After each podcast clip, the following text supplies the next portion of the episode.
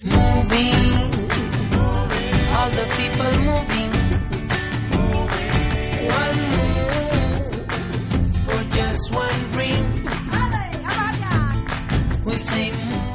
Bienvenidos a Moving. Aquí en este espacio os ayudamos a conocer Madrid a todos aquellos estudiantes que por primera vez llegáis a nuestra gran ciudad, Madrid, y estáis escuchando Europea Radio desde la Universidad Europea de Madrid con Miguel Ángel Vázquez en la parte técnica y hola Irene, ¿qué tal?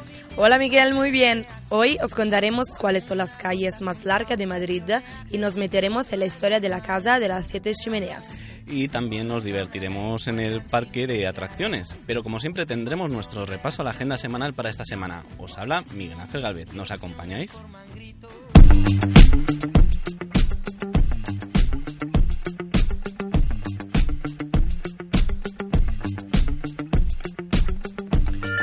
Hoy comenzamos hablando de las calles más largas y más cortas de Madrid. La calle Alcalá en Madrid, que en sus 10,5 kilómetros los cuales abarcan desde la emblemática Puerta del Sol hasta su final en Ciudad Lineal.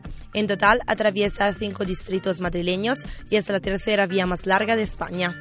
La segunda calle más larga de Madrid en longitud es la calle Bravo Murillo, desde el barrio de Bilbao, que nace eh, desde la glorieta de Quevedo, hasta la zona de Tetuán, donde finaliza su recorrido cerca de Plaza Castilla. Esta calle se hizo con la idea de ampliar uno de los primeros ensanches de Madrid. Sirva como anécdota que antes del siglo XVII los madrileños se iban a veranear en la zona de Cuatro Caminos. La tercera en cuestión es el Paseo de la Castellana, una de las arterias que conecta la ciudad, que tiene 6,3 kilómetros, y en ellos podemos encontrar gran variedad de edificios y estilos diferentes, como museos, rascacielos, edificios clásicos, fuentes, oficinas y centros comerciales. Por detrás de, ellas está la calle López de Hoyos, que nace precisamente en el Paseo de la Castellana para recorrer la ciudad en sentido noreste, hacia Hortaleza con unos 4 kilómetros de longitud. Allí finaliza justo la avenida de San Luis y la calle de Valdetorres de la Jarama.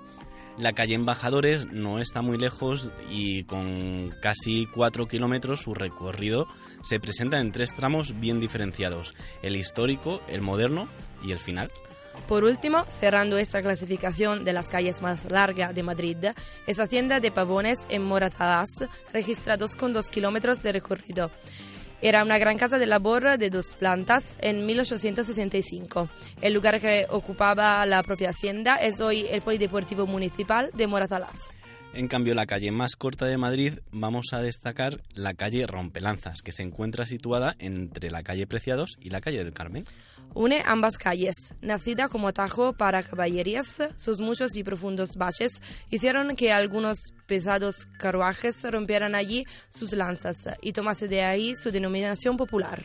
La lanza, vara, viga o barra es una pieza larga movible que saliendo debajo de la caja queda entre los caballos como un mástil tendido o un eje podemos encontrar la plaza más pequeña, que es la de San Javier, con un solo edificio de viviendas y que sitúa como un anexo, en la calle del Conde. Mientras que la calle del Codo es la más estrecha de Madrid, pues esta vía, además de ser un lugar de tránsito entre las tabernas de la villa, fue un punto habitual de duelos entre caballeros.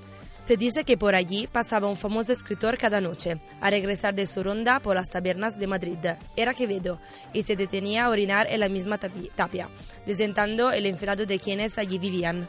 Incluso se ha dicho que uno de los vecinos, con la intención de tocar la conciencia del literato, pintó una cruz con el mensaje No se mea donde hay una cruz. El fiel a su ironía contestó con un nuevo depósito y otra frase No se coloca una cruz donde se mea. Curiosidades de Madrid.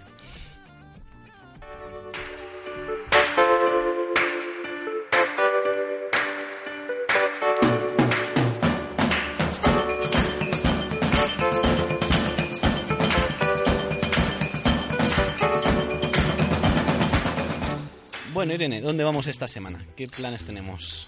Tengo un plan espectacular. Hoy quería contaros del Parque de Atracciones de Madrid. Fantástico lugar para un sábado o un domingo especial y diferente que los otros. Me parece muy bien, aunque ahora hay un poco de lluvia todavía. Un poco de lluvia.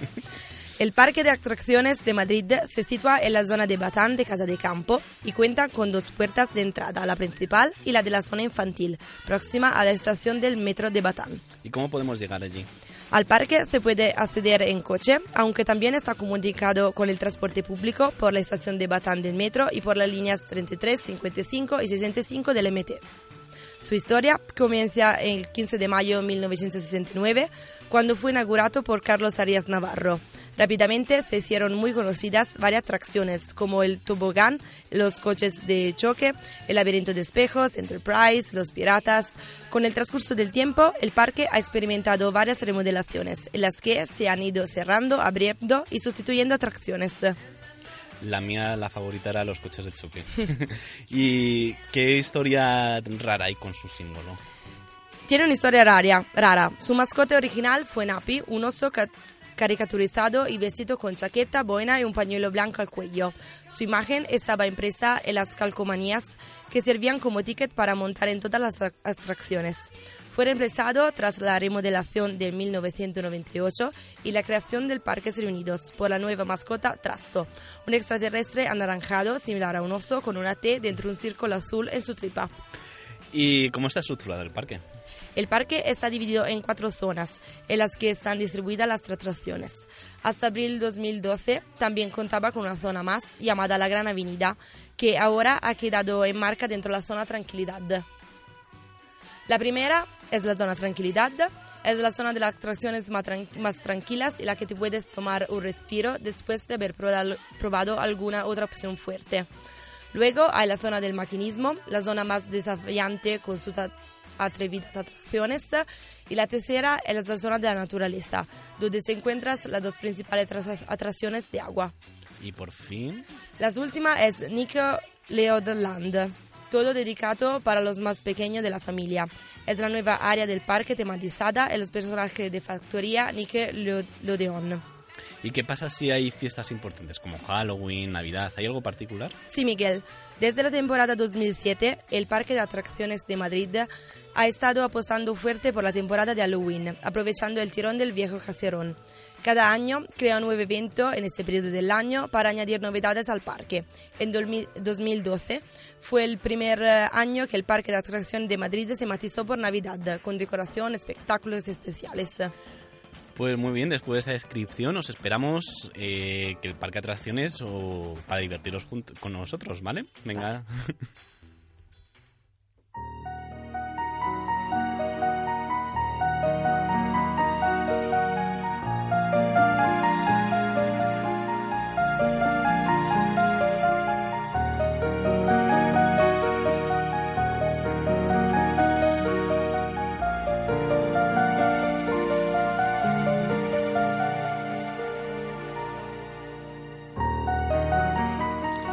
¿Qué es eso de la Casa de las Siete Chimeneas? Pues verás, se encuentra situada a pocos metros de la Gran Vía, en la, calle Infantas, y se desemboca en una plazuela con mucho encanto, la Plaza del Rey.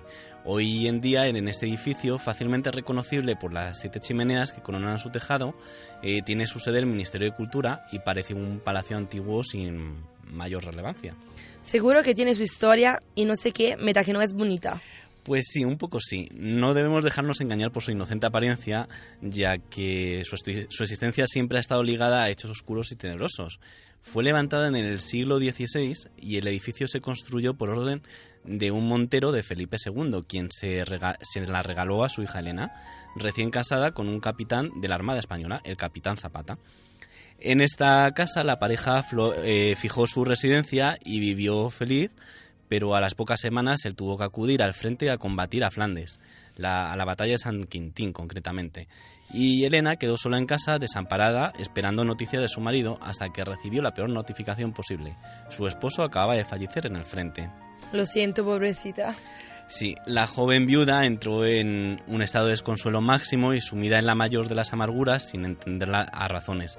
Eh, loca de pena y desconsolada, se convirtió en un alma errante que deambulaba por la casa hasta que un día apareció muerta, tumbada sobre la cama. Eso sí, con una enigmática sonrisa dibujada en su, en su rostro. ¿Y qué le sucedió?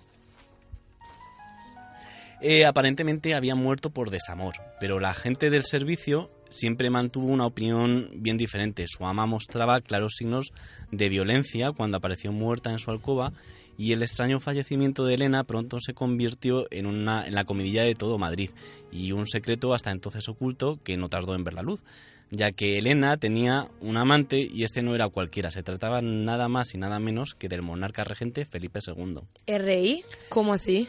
Pues sí, fue el propio rey el que encargó abrir una investigación a fondo para esclarecer las misteriosas circunstancias del suceso. Pero cuando las personas adecuadas llegaron a la casa de las siete chimeneas para comenzar su trabajo, descubrieron que el cadáver de Elena había desaparecido y nadie lo había visto salir, pero tampoco estaba en su interior, donde estaba el cuerpo inerte de Elena. ¿Desapareció el cuerpo? Pues sí, desapareció. Y a partir de ese momento y de esa extraña desaparición, cuando se empezaron a producir una serie de extraordinarias apariciones en la casa. Fueron muchos los testigos que juraron haber visto un espectro caminando por el alero del tejado, una doncella vestida de blanco que desfilaba con paso lento, unas veces sujetando una antorcha, y otras dándose golpes en el pecho. Un fantasma que a la vista de todos terminaba su enigmático paseo firme y quieto, apuntando con uno de los brazos de forma clara hacia el Alcázar, residencia entonces del monarca. ¿Y qué pasó? ¿Todo se olvidó? Sí, con el paso de los años y del tiempo las apariciones, las apariciones dejaron de producirse y la historia de Elena cayó en, el saco del olvido. Eh, por el palacio pasaron muchos nobles y terratenientes hasta que en el siglo XIX el misterio de Elena recobró importancia con un inesperado giro en la trama. Durante las obras de reforma del edificio, tras uno de los muros del sótano, unos operarios descubrieron con estupor el cadáver de una mujer con un puñado de monedas de oro. Estas, curiosamente, de la época de Felipe II, pero no llegó a esclarecer si el cadáver, era de Elena. Qué mal, pero tampoco podría ser otra persona, creo yo. Exactamente, no podía ser otra persona, pero no obstante, años más tarde, en el motín de Esquilache, que se, se produjo en este mismo edificio, un mayordomo fue golpeado hasta la muerte y de forma mucho más reciente, en 1960, en una nueva reforma se encontró un nuevo cuerpo, esta vez masculino, y por supuesto anónimo, tras una de las paredes de la, casa. Ese Madrid daba un poco de miedo. Sí,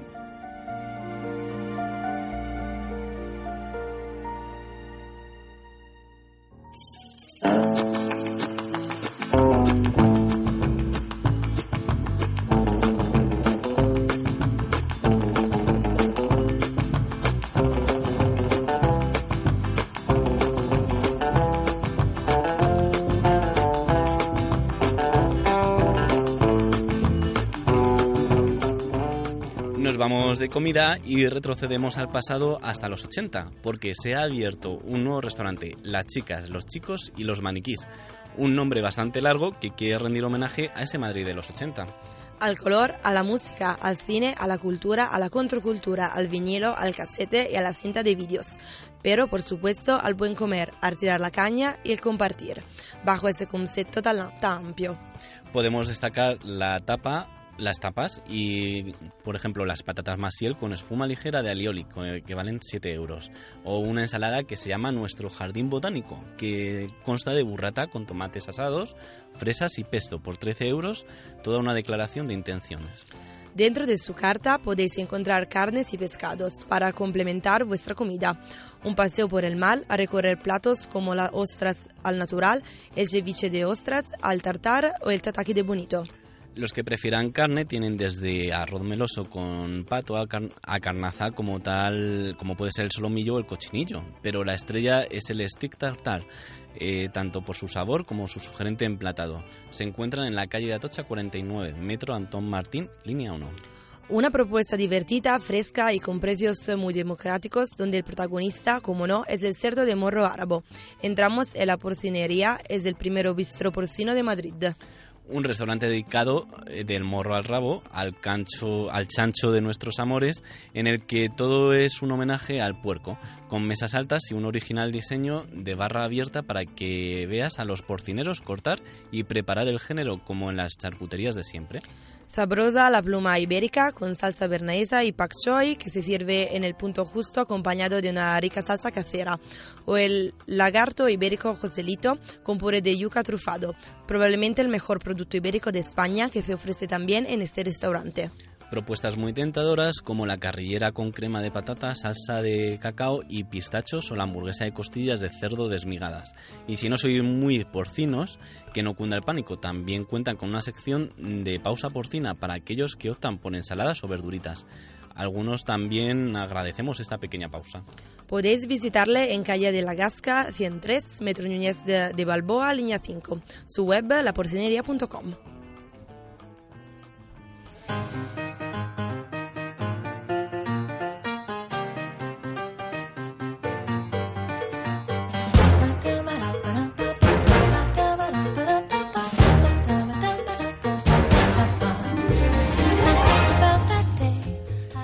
exposición Sorolla y la moda llega al Museo Thyssen gracias a la colaboración del Instituto con el Museo Sorolla de Madrid.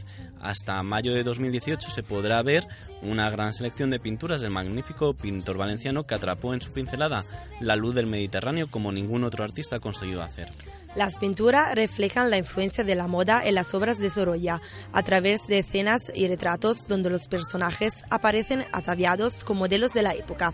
Algunas de estas obras proceden de colecciones privadas y nunca han sido mostradas en público hasta la fecha, por lo que esta exposición es la ocasión perfecta para disfrutar de una visión de conjunto de la obra del pintor. Junto a los lienzos se exponen una serie de vestidos, complementos y joyas de la época que ofrecen una panorámica de la moda y los usos finales del siglo XIX y principios del XX.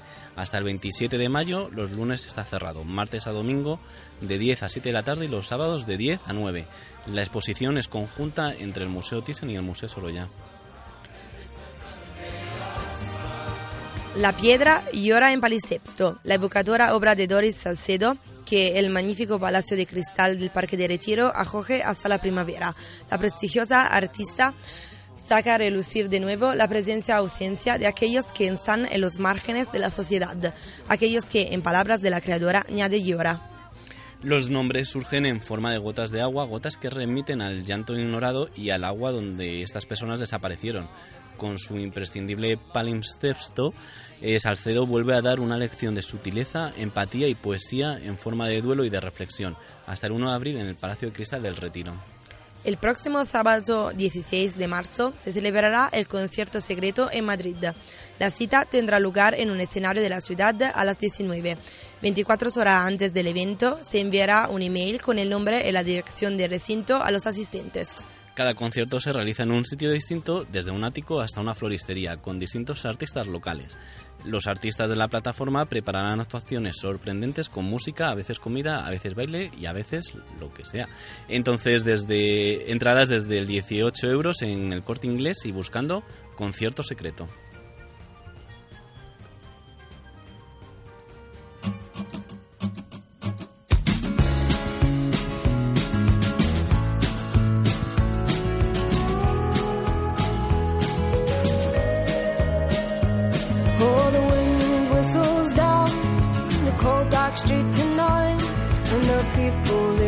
Dancing to than.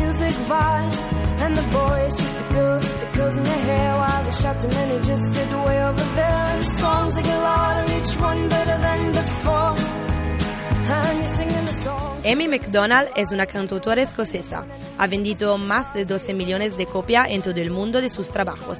Corría el año 2007 cuando publicaba su primer álbum. Es verdad que Amy no estaba hecha para ser una estrella, pero sí para seguir en la cima del escenario, defendiendo aquello que tuviera que contarnos, logrando evolucionar musicalmente y no perder la cabeza mm, dirigiendo su carrera hacia lugares que no le correspondían. Presentará su último trabajo, Under the Stars, un gran show en directo con un set acústico con banda para hacernos bailar a ritmo de pop folk y su ponderosa voz. Actuará en la Ribera de Madrid el 15 de abril, Paseo de la Virgen del Puerto. Entrada desde 22 en eh, salariviera.com. Where you gonna go and where you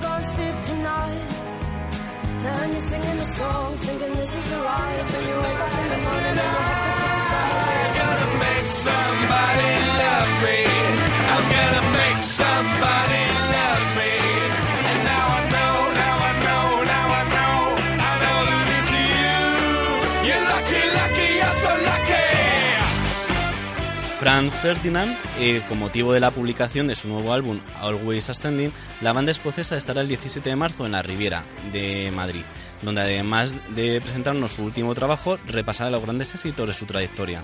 Es una banda de indie rock formada en Glasgow, Escocia, en 2000 2001, llamada así en honor del archiduque Francisco Fernando de Austria, en alemán Franz Ferdinand. En la Riviera, el sábado 17 de marzo, Paseo Virgen del Puerto, entrada en ticketmaster.es.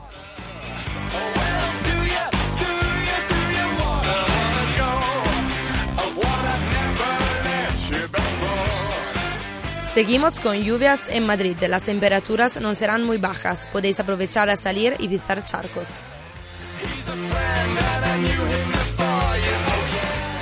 Bueno, hasta aquí nuestro tiempo y esperamos que disfrutéis esta semana en Madrid. Os agradecemos este tiempo que nos habéis dedicado y suscribiros a iVoox para no perderos ninguno de nuestros programas. Permanecer atentos a nuestra emisión, donde os continuaremos ayudando a vivir Madrid con Moving. Adiós. so